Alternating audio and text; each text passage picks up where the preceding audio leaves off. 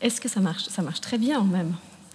La deuxième lecture se trouve dans Éphésiens 6, un passage qu'on a entendu euh, toutes ces dernières semaines déjà, mais qu'on va encore méditer et écouter aujourd'hui, à partir du verset 10, Éphésiens 6, 10. Enfin, devenez forts avec la force très puissante du Seigneur. Prenez avec vous toutes les armes de Dieu pour pouvoir résister au piège de l'esprit du mal. Non, ce n'est pas contre des êtres humains que nous devons lutter, mais c'est contre des forces très puissantes qui ont autorité et pouvoir. Nous devons lutter contre les puissances qui dirigent le monde de la nuit, contre les esprits mauvais qui habitent entre le ciel et la terre. C'est pourquoi prenez toutes les armes de Dieu. Ainsi, dans les mauvais jours, vous pourrez résister, et après avoir bien lutté, vous resterez debout. Alors, debout, prenez la vérité comme ceinture, mettez la justice comme cuirasse. Prenez comme sandale l'ardeur pour annoncer la bonne nouvelle de la paix. Toujours et partout, prenez le bouclier de la foi. Avec lui, vous pourrez éteindre les flèches brûlantes de l'esprit du mal. Recevez aussi le casque du salut et l'épée de l'Esprit Saint, c'est-à-dire la parole de Dieu. Priez sans cesse. Faites toutes, sortes, faites toutes vos prières et vos demandes par l'Esprit Saint. Et on va s'arrêter là.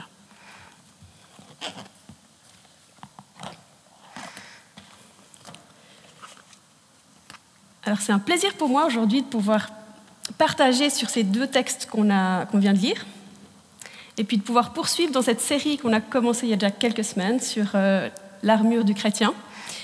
Alors, je vous avoue que quand Jean-Luc m'a demandé d'abord de, prêcher sur ce thème, je me suis dit, ah ok, sur l'armure du chrétien. Bon, les armes, tout ça, ça ne me parle pas forcément trop. Hein et puis en plus, c'est pas sur l'armure du chrétien, c'est seulement sur une des armes parce que ça va être pris sur plusieurs semaines. Qu'est-ce que je vais pouvoir dire pendant 20 minutes sur une seule arme? Ça me paraissait vraiment long. Et puis en fait, j'ai remarqué que pendant toutes ces semaines, ces dernières semaines où on s'est plongé sur juste une partie de cette armure, c'est tellement riche qu'en fait 20 minutes, je ne suis pas sûre que ça soit suffisant. Mais je vais quand même m'arrêter au bout de 20, je te rassure. J'ai trouvé vraiment super intéressant de pouvoir se replonger dans ces textes qu'on connaît bien, Personnellement, moi, ça me rappelle des souvenirs d'école du dimanche, quand j'étais enfant, et puis qu'on faisait un petit bricolage avec un petit bonhomme, le petit soldat avec les différentes armes, puis on les apprenait par cœur. Puis déjà, à cette époque-là, je remarquais que les garçons, ça leur parlait beaucoup plus qu'aux filles. Les filles, elles préféraient l'histoire du bon berger où on mettait de la ouate sur euh, le petit mouton, là. Et puis les garçons, ils aiment les armes. Et d'ailleurs, ça m'a fait sourire par dimanche passé, le matin, les enfants euh, ont fabriqué un petit euh, bouclier, c'était le bouclier de la foi. Puis j'en ai vu un arriver ici, il était franchement à cette hauteur-là, et il avait son bouclier, il était tellement fier de son petit bouclier. C'est quelque chose qui parle, qui parle aux gars qui sont peut-être un peu plus, voilà, avec cet esprit combattant, cet esprit de, de compétition, etc. Mais en fait, je crois que c'est pour tout le monde. C'est pour chacun d'entre nous. C'est pas réservé euh, juste à une certaine catégorie de gens, parce qu'en fait, la vie ben, fait que on est à peu près tous, on est tous appelés à vivre dans ce combat. J'ai quatre garçons, euh, non, j'ai trois garçons et une fille, pardon, quatre enfants. Et là aussi, j'ai pu voir que les garçons, ben, dès, leur plus jeune, jeune âge, ils aiment fabriquer des armes. Alors moi, j'étais anti-armes. J'aurais dit en tout cas jamais je vous achèterai des armes. Hein pouvez vous les fabriquer vous-même, mais moi je ne vous les achèterai pas. Donc ils ont fait des armes avec des Lego. Bon, ça c'est moyennement efficace parce que ça se casse facilement. Hein. Ils faisaient des grands trucs là, ils arrivaient avec leur machin, et puis en fait, ben, on tape à peine dessus qu'il y a tout qui se casse. Ils ont fait des armes aussi avec des bâtons. Alors ça c'est déjà pas mal, c'est déjà un peu mieux. Et puis après, ben, il y a eu la, période où il a fallu négocier parce qu'ils avaient de l'argent de poche. Et puis alors ils nous disaient, bon ben, en fait si j'ai de l'argent de poche, je peux acheter ce que j'ai envie ou bien je peux m'acheter euh, peut-être un pistolet ou quelque chose. Alors moi, je leur ai dit, en tout cas, moi, je vous achèterai jamais ça. Si tu veux te l'acheter avec ton argent, ok. Alors ça, j'avais dit ça à Théo et Colin à l'époque. Alors, ils sont revenus à la maison avec le truc le plus énorme qu'ils aient pu trouver dans le magasin. C'était un Nerf version XXL, là, le truc gigantesque. Donc voilà, on a, voilà, on a fait avec. Puis en fait, on a remarqué que c'est quelque chose qui, qui fait partie un peu d'eux. Je me souviens aussi d'un mariage. J'étais à un mariage. C'était le mariage de ma cousine. Et puis mon oncle a pris la parole. Donc c'était sa fille qui se mariait. Et puis mon oncle fait de la musique, il allait chanter un chant pour elle. Puis avant de chanter ce chant, il lui a dit Ma fille, il va falloir te battre. Dans la vie, il faut se battre. Bats-toi. J'ai trouvé ça un peu euh, pour une cérémonie de mariage. Ouais, ok.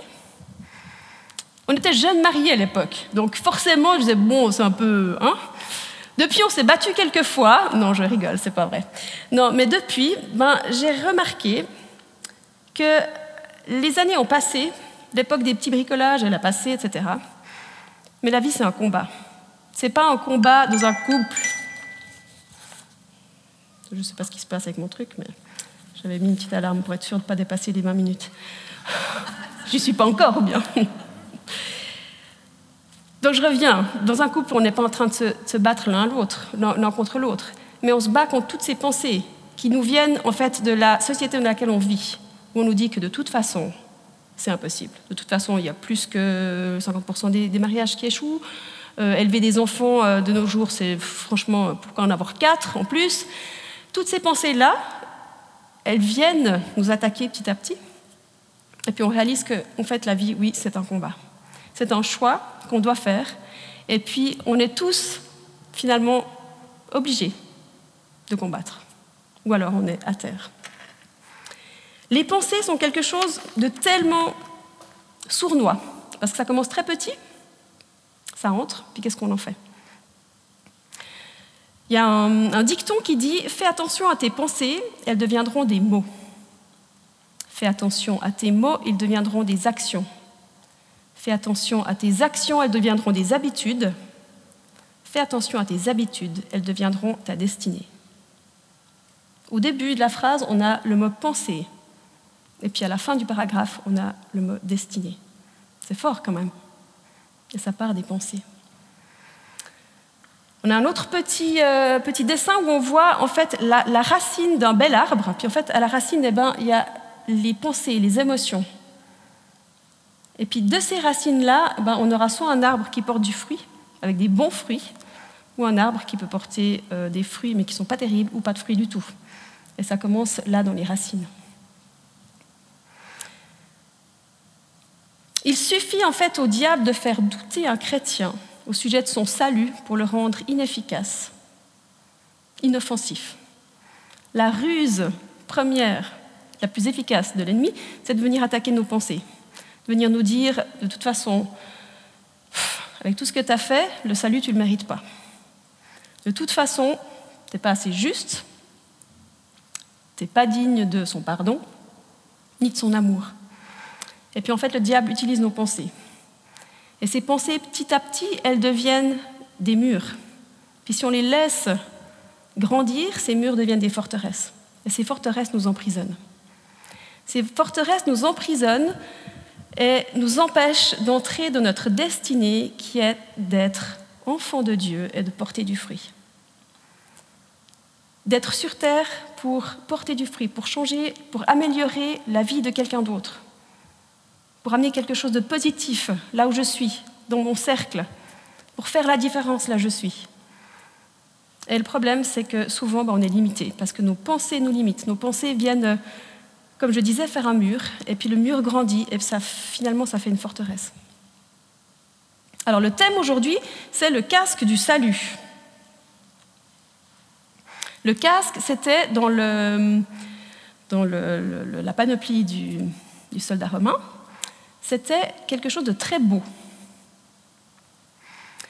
C'était très sophistiqué.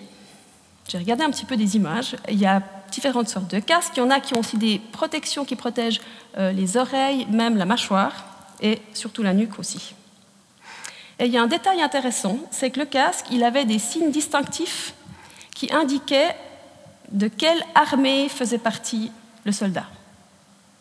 C'est intéressant ça. Sur le casque, on voyait un signe distinctif qui indiquait dans quelle armée faisait partie le soldat. Le casque du salut, mettre le casque du salut. Que dit la Bible à propos du salut? C'est quoi le salut? Le salut, c'est le don de Dieu. C'est un don de Dieu qui ne repose pas sur ce que j'ai fait, sur ma valeur, mais qui repose sur sa faveur imméritée, sa grâce. Ça, on trouve dans Éphésiens 2. Le salut, je le reçois au travers de la mort de Jésus, de sa résurrection, par le moyen de la foi. On l'a chanté. On a chanté euh, Sola Gracia. C'est par ta grâce que je suis sauvé, libéré, racheté. Rien ne pourrait me. me quoi? Me justifier. Exactement. Les paroles, elles me viennent mieux quand je chante, en fait. Comment est-ce que je peux protéger mes pensées? Comment est-ce que je fais pour, euh, naviguer dans, toutes ces pensées qui, qui sont là, puis qui petit à petit me façonnent quand même? Ben, Je dois garder mes pensées centrées sur la vérité. Et la vérité, elle se trouve dans la parole de Dieu. Cette parole de Dieu qui, nous donne la vie, qui a le pouvoir de nous donner la vie. Et dans la Bible, on nous dit, méditez-la jour et nuit. On a une image avec un texte qui nous dit, lorsque nous remplissons notre tête de bonnes choses, les mauvaises n'ont pas la place d'y entrer. C'est une citation de Joyce Meyer que vous connaissez peut-être. Ah, je trouve assez parlant quand on voit le texte sur le fond euh, de, ce profil-là. Parce qu'en fait, ce qui va entrer en nous, ce qu'on laisse entrer en nous, bah, nous façonne. Et plus on est façonné par de bonnes choses, moins il y a de place pour les mauvaises. La Bible parle à plusieurs reprises de nos pensées. On a plein de références, j'en ai choisi quelques-unes. Dans Philippiens 2, 5, Ayez en vous la pensée de Christ. Cherchez la pensée de Christ. De Romains 12, verset 2, Soyez transformés par le renouvellement de l'intelligence. On l'a déjà entendu au début de ce service. Soyez transformés par le renouvellement de l'intelligence. On peut être transformé. On est transformé. En fait, cette parole-là nous transforme. Plus on la lit, plus on est imprégné par cette parole, plus on est transformé. Dans Philippiens 4, 8, que tout ce qui est vrai, honorable, juste, pur, aimable, soit l'objet de vos pensées. En fait, il y, a, encore plusieurs mots, hein, vous pourrez regarder euh, dans votre Bible. C'est fort ça quand même que tout ce qui est vrai, honorable, juste, pur, aimable, soit l'objet de vos pensées. Dans Galates 5.1, il nous a dit, le Christ nous a libérés pour que nous soyons vraiment libres. Alors résistez, ne vous laissez plus attacher avec les chaînes de l'esclavage. Le Christ nous a libérés. On l'a chanté aussi, dans le chant où on dit En toi je sais qui je suis, il m'a libéré.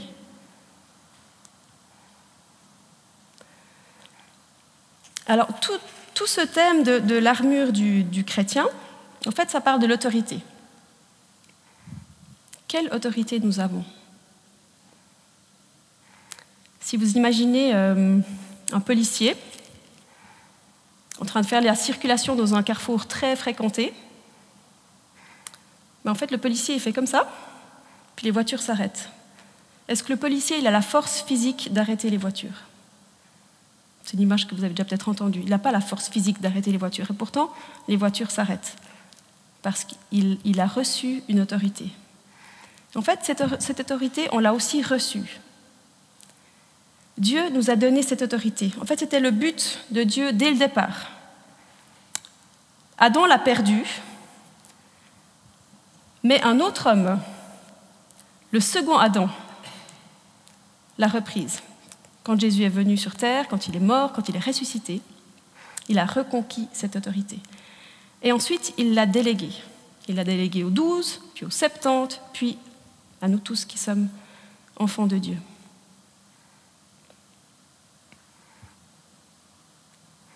Est-ce qu'on réalise qu'on a cette autorité-là? Est-ce qu'on réalise qu'en revêtant toutes les armes du chrétien, on a l'autorité qui va avec? En fait, c'est Dieu qui nous donne les clés. Il nous dit, tiens, tu as les clés, tu as cette autorité-là. C'est pas Dieu qui va aller prêcher l'évangile, c'est nous qui devons le faire. Ce n'est pas Dieu qui va délivrer, qui va chasser les esprits, qui va délivrer, guérir les malades, c'est au travers de nous. Parce qu'il nous donne son autorité, il nous donne sa puissance, il nous donne les clés.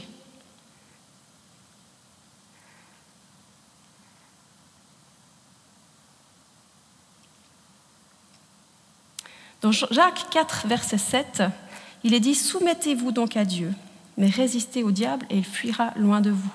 Donc on a deux choses dans ce verset se soumettre. Parce que l'autorité, ça va aussi avec la soumission. Dieu nous demande de se soumettre, se mettre sous la mission de. Je ne suis, pas sûre que ce soit la définition française du, du Larousse, mais c'est ma définition en tout cas. Soumettez-vous à Dieu, je me mets sous la mission de Dieu. J'accepte sa mission. Et donc Éphésiens nous dit, tenez ferme. Ah, j'ai oublié Éphésiens, ah ouais, Éphésiens 4, 27, ne donnez pas accès au diable. Et puis Éphésiens 6, 11, tenez ferme contre les ruses de l'ennemi. D'autres mots, revêtez-vous de toutes les armes de Dieu afin de pouvoir tenir ferme. Donc Dieu nous donne les clés, Dieu, nous donne son autorité. Il nous demande de nous saisir de toutes ces armes.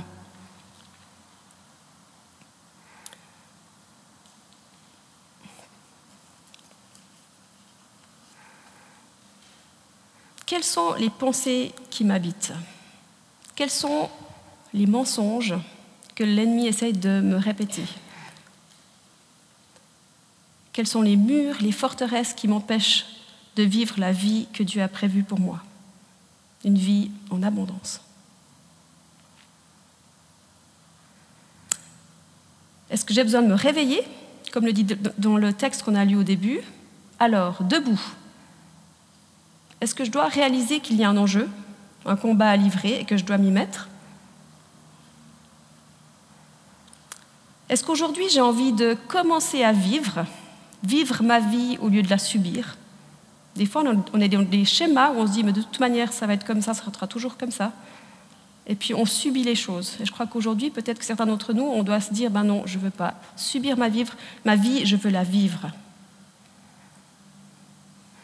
Peut-être que pour d'autres, ben en fait, euh, vous êtes juste fatigué de vous battre, parce que vous avez l'impression que vous êtes battu pendant si longtemps. Et c'est là, je pense, que la notion de famille est importante. Le soldat ne peut pas combattre tout seul, il a besoin de sa troupe. Et nous, ben, on est un corps, on est une famille. Souvenez-vous de l'image la semaine dernière avec Andy qui nous a parlé sur le, bouclier de la foi. Puis il y avait l'image des parapluies. Hein, il y avait ici une petite troupe avec des parapluies comme des boucliers.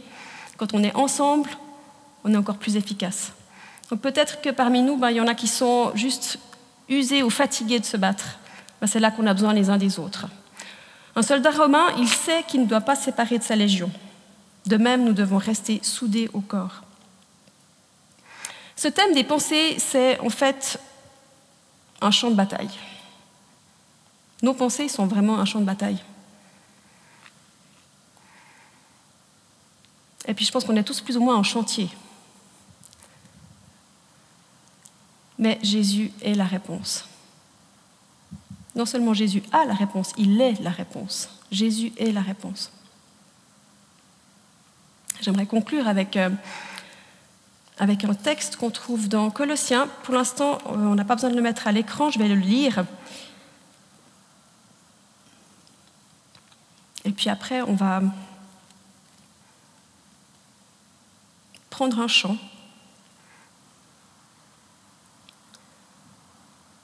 Je crois qu'on doit juste humblement reconnaître que nous avons tous besoin de Jésus. C'est aussi ça, se soumettre à lui. C'est juste reconnaître qu'on a besoin de lui. Et que lui, en fait, il a tout. Et il a les clés qui sont à notre disposition. Pour qu'on puisse faire un pas après l'autre dans ce combat qui est le combat de tout le monde, mais en sachant qu'en fait on a tout en lui. Je dis cela afin que personne ne vous trompe par des discours séduisants. Car si je suis absent de corps, je suis avec vous en esprit, voyant avec joie le bon ordre qui règne parmi vous et la fermeté de votre foi en Christ. Ainsi donc, comme vous avez reçu le Seigneur Jésus-Christ, marchez en lui, étant enracinés et fondés en lui, affermis par la foi d'après les instructions qui vous ont été données et abondez en actions de grâce. Prenez garde que personne ne fasse de vous sa proie par la philosophie et par une vaine tromperie, s'appuyant sur la tradition des hommes, sur les rudiments du monde et non sur Christ. Car en lui, en Christ, habite corporellement toute la plénitude de la divinité. Et ce dernier verset, le verset 10 de Colossiens 2, vous avez tout pleinement en lui, qui est le chef de toute domination et de toute autorité.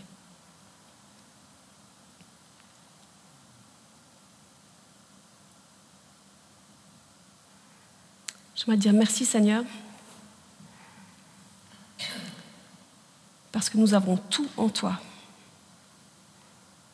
Merci parce que même si nous sommes faibles, nous sommes forts en toi. Merci parce que la victoire déjà remportée. Et merci parce que à partir de cette victoire, nous pouvons avancer.